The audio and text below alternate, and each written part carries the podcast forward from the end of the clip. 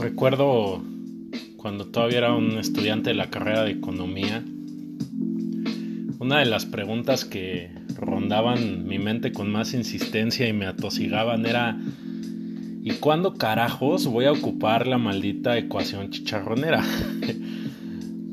¿La recuerdan? Esa que dice que x es igual a menos b más menos la raíz cuadrada de b cuadrada menos 4ac entre 2a.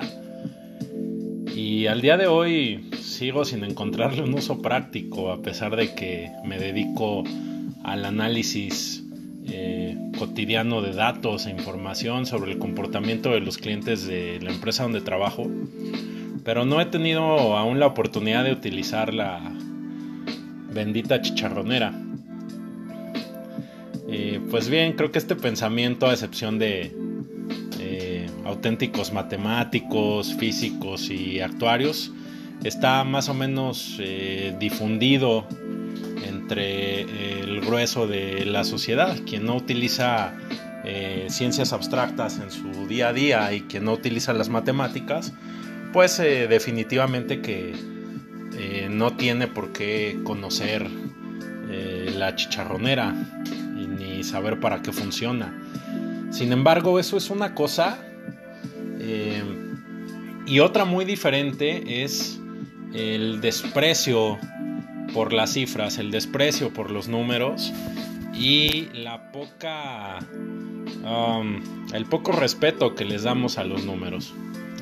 Eh, si no sabemos para qué usar los números, híjole, nos quedamos en una situación muy básica en que solo para lo estrictamente necesario, ¿no? Saber cuántas frutas hay en el frutero, saber qué hora es, darme cuenta si el que me dio el cambio en el supermercado no me vio la cara y me dio de menos o me dio de más.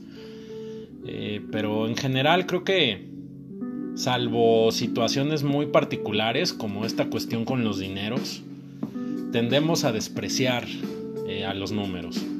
Eh, no es necesario, por ejemplo, ser matemático o ser astrónomo para saber que si te gastas más del 20% de tus ingresos en deudas, eh, tus finanzas no van a estar sanas. en la educación financiera dicen que es el 30%, pero digamos que mi regla personal es el 20% y y bueno, si esta regla existe y es bien sabida y es relativamente básica, ¿por qué a pesar de ello alguien tendría su tarjeta de crédito hasta el tope y gastaría y compraría cosas que no le va a ser eh, posible pagar con comodidad? ¿Por qué si hay un número en las señales de las vías de circulación, eh, rebasamos ese número y eh, nos pasamos el límite de velocidad. Incluso si traen el Android Auto o el Apple Car, Waze les dice eh, a qué velocidad deben ir y si se pasan les marca en rojito la señal. Entonces, ¿por qué lo hacemos? Pues porque menospreciamos los números, no nos importan. Eh, porque siempre hay personas que aunque les des un turno y su turno diga 11, en la fila del banco, porque siempre están buscando la manera de encontrar eh, una opción de pasar primero y de brincarse a los demás. Eh, esto nos habla de que los números, eh, aunque estén ahí por algo, pues no los respetamos simplemente, no les damos la importancia que merecen. y un último ejemplo, ¿no? Que, que me atormenta realmente. ¿Por qué, ¿Por qué el chofer del microbús si el letrero arriba de su tablero le dice que no puede subir a más de 45 personas, se empeña en subir a 90 personas e incluso lleva gente colgada de los tubos en las puertas. ¿Por qué? Eh, más allá de esta obviedad que hablamos, que realmente sentimos poco aprecio por los números y por eso no los respetamos, eh, creo que esto estriba en que desconocemos que todo, absolutamente todo, tiene un número asociado, una cifra, un dato, y que ese número, cifra o dato tiene un porqué. Eh, desafortunadamente en el modelo clásico de educación, los números los aprendemos por repetición. Repetimos como pericos del 1 al 10 hasta que nos lo aprendemos. Y una vez que ya no sabemos los números, nos enseñan las tablas de multiplicar y es lo mismo. 2 por 1, 2, 2 por 2, 4, 2 por 4, 8. Y no somos capaces de entender lo que estamos diciendo. Entonces, si no entendemos desde niños la importancia de un número, pues cómo lo vamos a respetar en el transcurso de nuestra vida. A lo más los utilizaremos para poder convivir y desenvolvernos socialmente.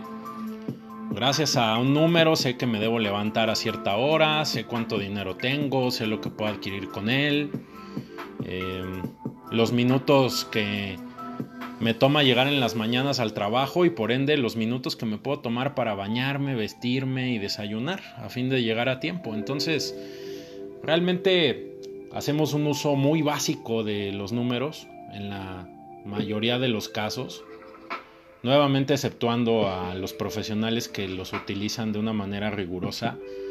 Eh, el restante simplemente nos limitamos a, utilizarlos por subsistencia.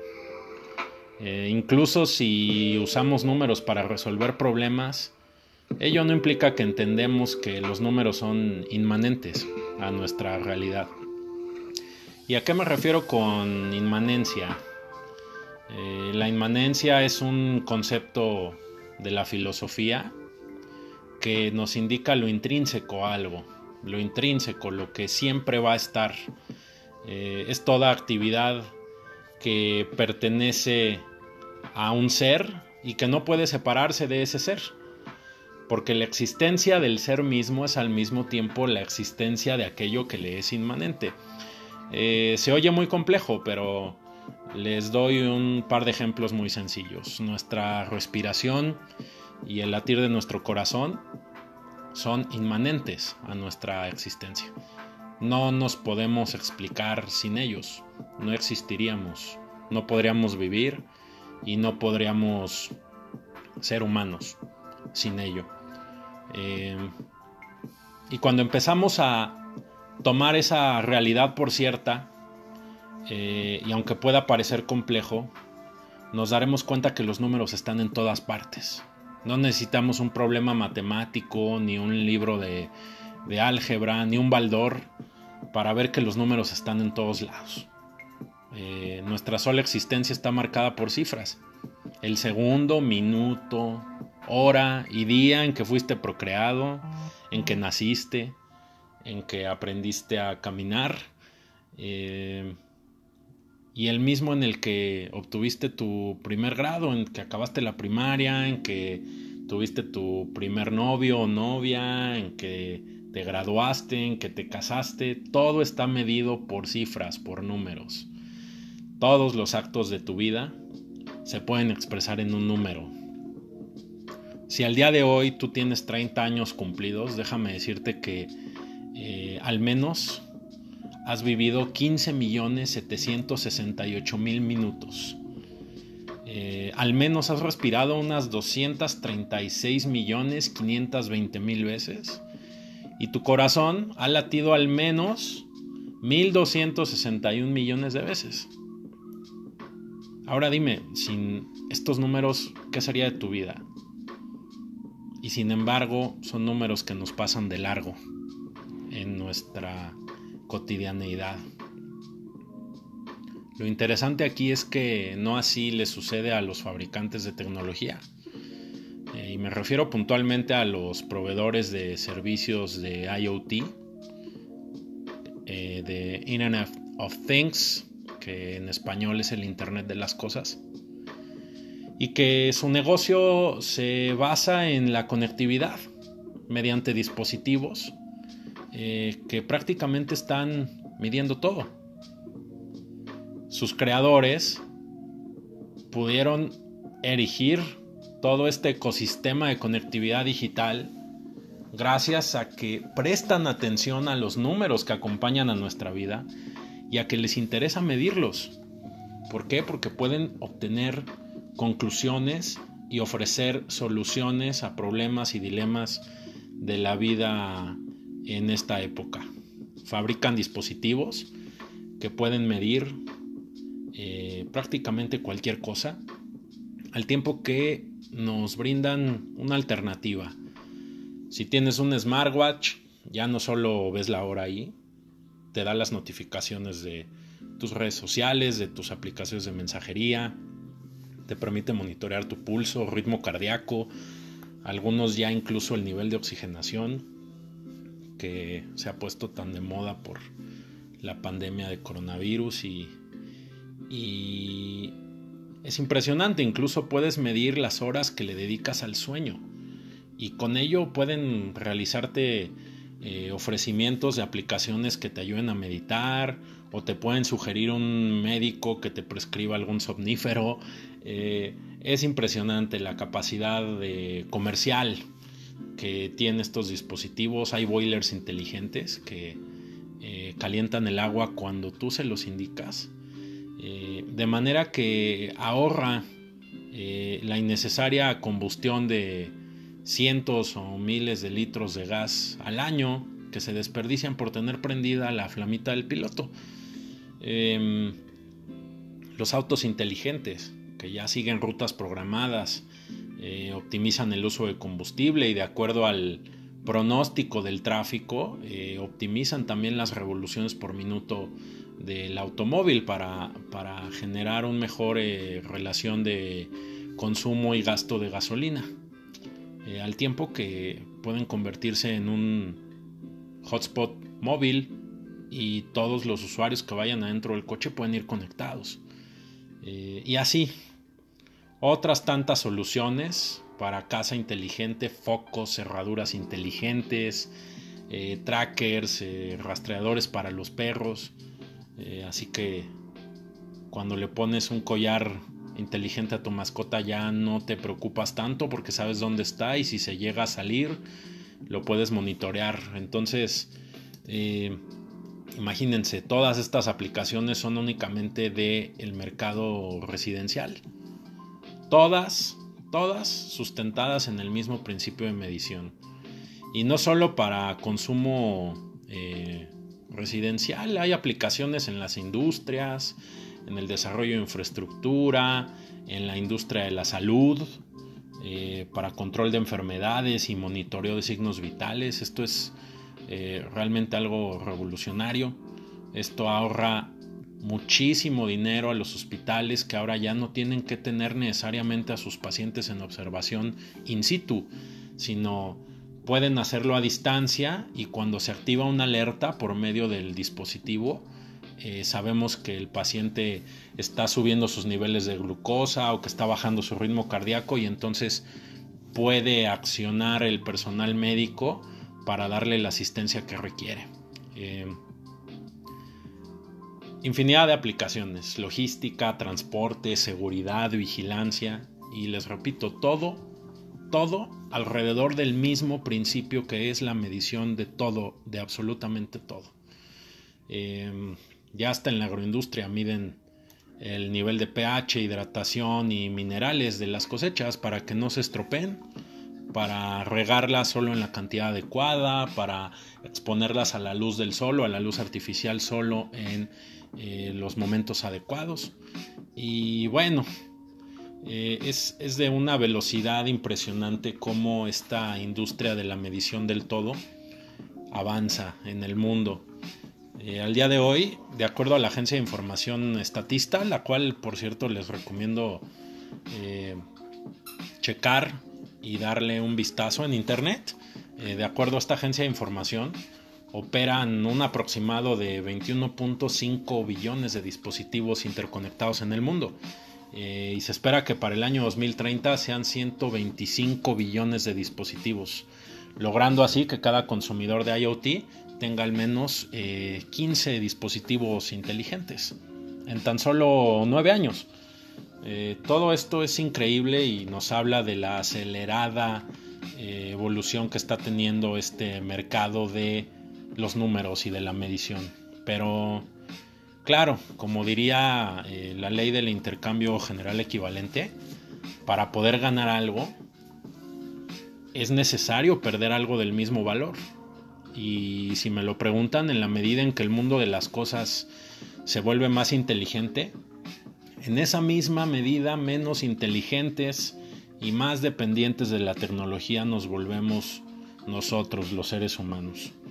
Eh, por darles el ejemplo de una situación que seguro han vivido, ¿cuántas veces han estado en esa incómoda posición de que se les está acabando la batería del smartphone y que tienen que buscar una ubicación con Waze o con Google Maps porque no saben llegar eh, y al mismo tiempo están esperando una llamada, pero como se les va a acabar la batería empiezan a entrar en pánico y empiezan a entrar en ansiedad.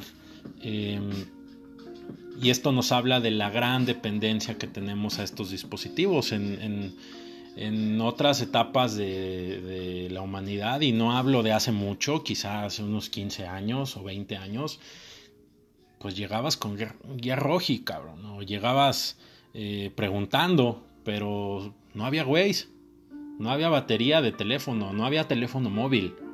Antes de salir de casa cerrabas la ruta, preguntabas lo que tenías que preguntar y vámonos, te aventabas a la aventura, a la selva. Eh, entonces, no, no nos lleva toda esta eh, conectividad integrada en nuestras vidas a un punto de involución. No, no la alta penetración tecnológica en nuestras vidas y esta obsesión por medir, controlar y hacer comercial todo nos puede llevar a una era de inoperancia digital, a una era, me la imagino, tipo Blade Runner. No sé si vieron la película eh, y no se las voy a spoilear. Debería, porque yo asumiría que todos ustedes ya la vieron porque es una gran película, pero si no lo han hecho, solo les diré que el entorno en el que se desenvuelve es altamente tecnificado, eh, altamente digital pero al mismo tiempo muy lúgubre, muy falto de em, aspiraciones. Eh, y parece que nos estamos acercando a esa época. Y es curioso porque cuando se produjo esa película en los años 90, eh, la situaban en esta época, me parece que en el año de 2023. Entonces, a mí me genera un poco de temor el hecho de que nos estemos aproximando peligrosamente a una época como esas. Y viéndolo desde un punto de vista estrictamente teórico, si ustedes ven las teorías del desarrollo económico, eh, con sus bemoles y con sus diferencias muy puntuales en algunos temas, todas sostienen que el desarrollo tecnológico tiende al estancamiento.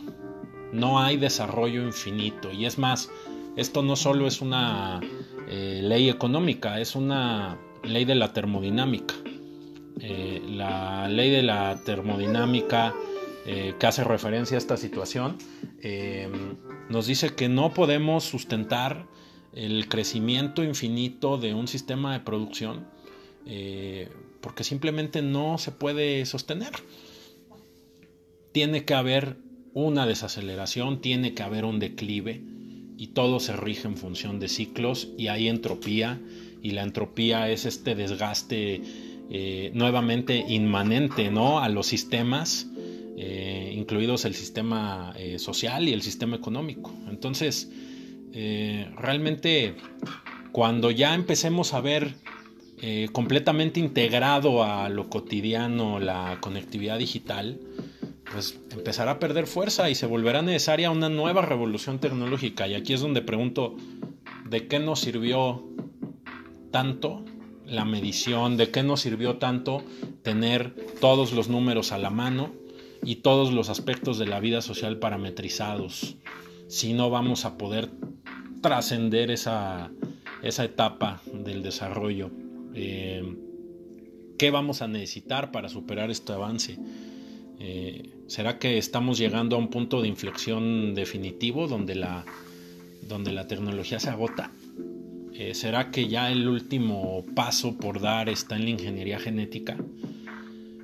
No sé, pensar en estas cuestiones me genera un poco de, pavor, me genera curiosidad, es una mezcla de sentimientos, pero eh, es una cuestión de analizarse, de pensarse y les dejo esta reflexión. Eh, y por último, al ubicar, al ubicar este, esta época de ultradigitalización y de ultramodernidad, eh, creo que paradójicamente quienes estamos más a salvo de los estragos que puede causar la digitalización del todo somos los millennials. Vivimos en esta época digital de conectividad, pero no nacimos en ella. Eh, la conectividad la hemos aprendido, la hemos asimilado, pero no nos fue insertada de inicio, no viene en nuestra programación original, no viene en nuestras configuraciones por default, ¿no? Em, todavía sabemos manejar estándar en los automóviles, todavía sabemos leer un reloj de pulso y si vamos a casa de los abuelos todavía podemos hacer una llamada con un teléfono de esos de rueditas, ¿se acuerdan? Em, no así los centennials. Eh, y, sin ánimo de, de ofenderlos, eh, creo que ya nacieron con la digitalización bajo el brazo. Ya están inmersos en la ultramodernidad y en la conectividad, ya no entienden el mundo y su funcionamiento lejos de las aplicaciones digitales.